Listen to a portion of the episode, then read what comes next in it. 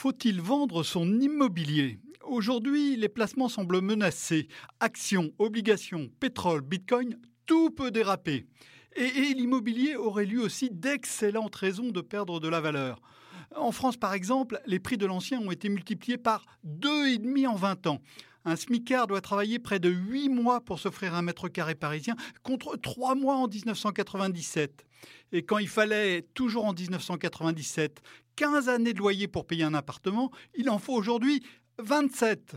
Impossible de continuer à ce rythme, d'autant plus que le taux à long terme qui détermine les mensualités de remboursement des emprunts immobiliers semble désormais à la hausse après des années à un plancher historique. Mais, mais il faut se méfier des évidences. Et si et si l'immobilier était en réalité condamné à s'apprécier pendant des décennies?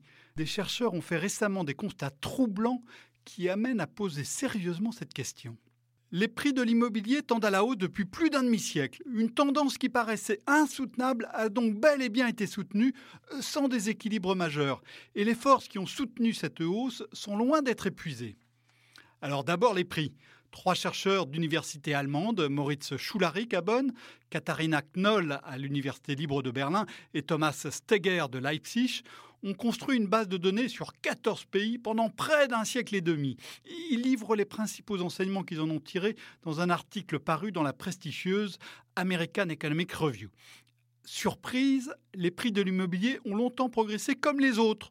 Euh, dans les années 1960, la valeur hors inflation d'un logement était à peu près au même niveau qu'à la fin du 19e siècle les prix réels ont commencé à accélérer seulement à partir des années 70, à la ville comme à la campagne, et plus ou moins selon les pays. Euh, l'augmentation du coût de la construction n'explique qu'une toute petite partie de ce renchérissement. D'après les calculs des auteurs, l'essentiel vient de la hausse des prix du terrain, 93% euh, hein, par exemple en France. Alors pourquoi donc la terre, plus que la pierre, s'est-elle autant appréciée? Pour Knoll, Schularik et Steger, l'explication vient du transport. Avec le train et le métro, puis la voiture, les déplacements ont coûté beaucoup moins cher. Des terrains qui étaient autrefois éloignés sont devenus accessibles. Or, or, cette baisse des prix du transport s'est achevée dans les années 1960 et il paraît peu vraisemblable qu'elle reprenne à l'avenir. Depuis, la quantité de terrains utiles réellement disponibles stagne et l'urbanisation a renforcé leur rareté, tout comme des mesures politiques du genre incitation à l'accession à la propriété ou des règles d'urbanisme qui limitent la construction.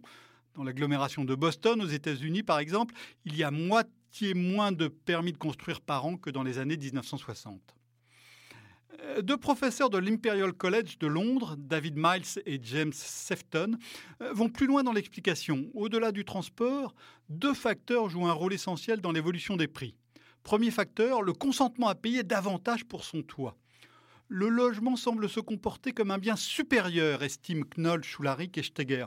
Nous sommes prêts à payer toujours plus pour lui, quitte à sacrifier notre dépense. Le poids du logement dans le budget des Français hein, a ainsi été multiplié par deux et demi en un demi-siècle. Ça pourrait encore monter.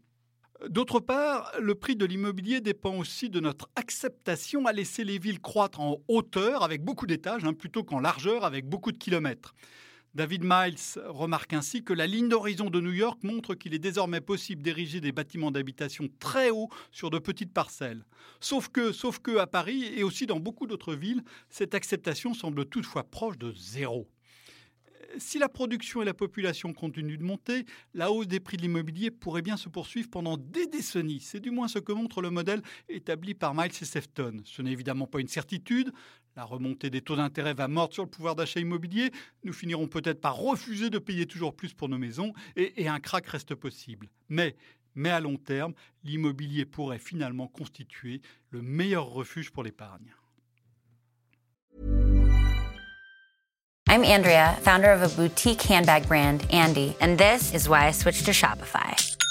I tried three other platforms prior to Shopify, and I remember my breaking point was when I would try to make one little change and my entire site would go down. With the drag and drop theme editor, we don't need to hire a developer to do any coding. Each theme is automatically optimized on mobile. It's incredible. Get a $1 per month trial period at shopify.com slash listen. Go to shopify.com slash listen to take your business to the next level today.